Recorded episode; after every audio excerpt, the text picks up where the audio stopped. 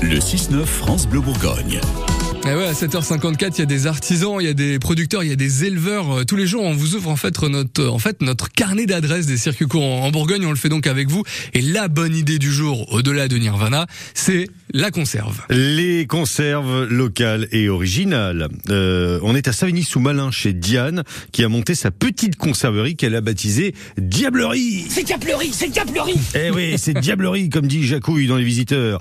Euh, le, le nom c'est surtout un, un clin d'œil au pays des sorcières dans la commune qui est juste à côté de Savigny-sous-Malin, la commune de Malin Bien.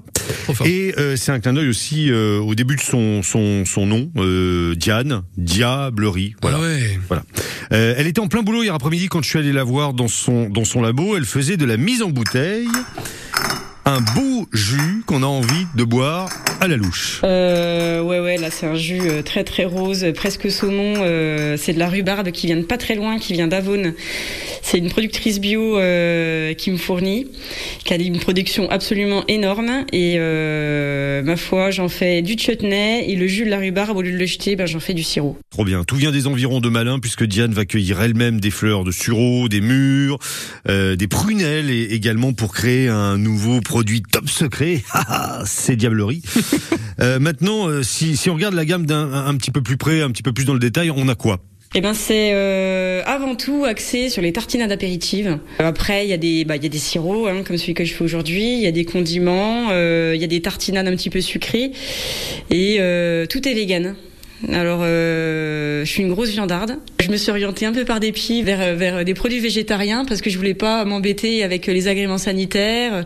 Puis au niveau rentabilité, je sais que la viande c'est un peu compliqué. Et donc, euh, ça m'a amené à créer des recettes euh, qui étaient faites pour mon goût euh, en premier lieu. Quoi, je voulais que ce soit gourmand. je voulais qu'on ait envie d'y revenir. euh, puis finalement, j'ai élargi peu à peu comme ça, et je crois que ça plaît un peu à tout le monde. Je me suis pas enfermée dans une catégorie. euh, J'en suis assez contente. Des sirops, des tartinades, des condiments, des gazpachos. Ce, ce goût des bonnes choses et cette passion pour la cuisine, c'est son papa euh, qui lui a transmis.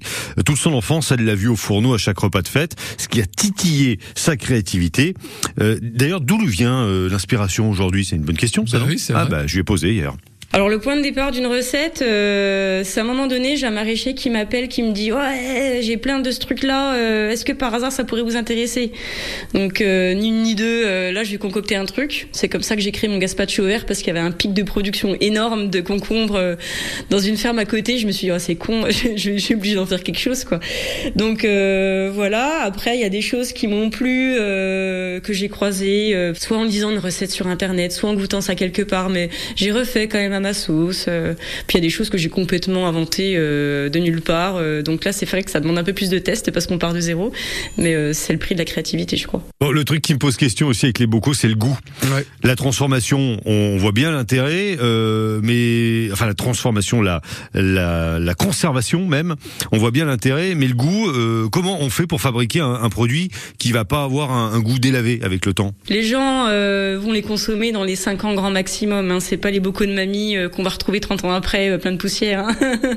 Euh, existe encore ça? moi, j'ai un bocal de prunes de 1996 à la cave. hein. Ah oui non parce qu'il y avait de l'alcool dedans. Non, c'est c'est les mirabelles de mon père, mais euh, j'y toucherai pas. Je crois que c'est pour la déco. hein.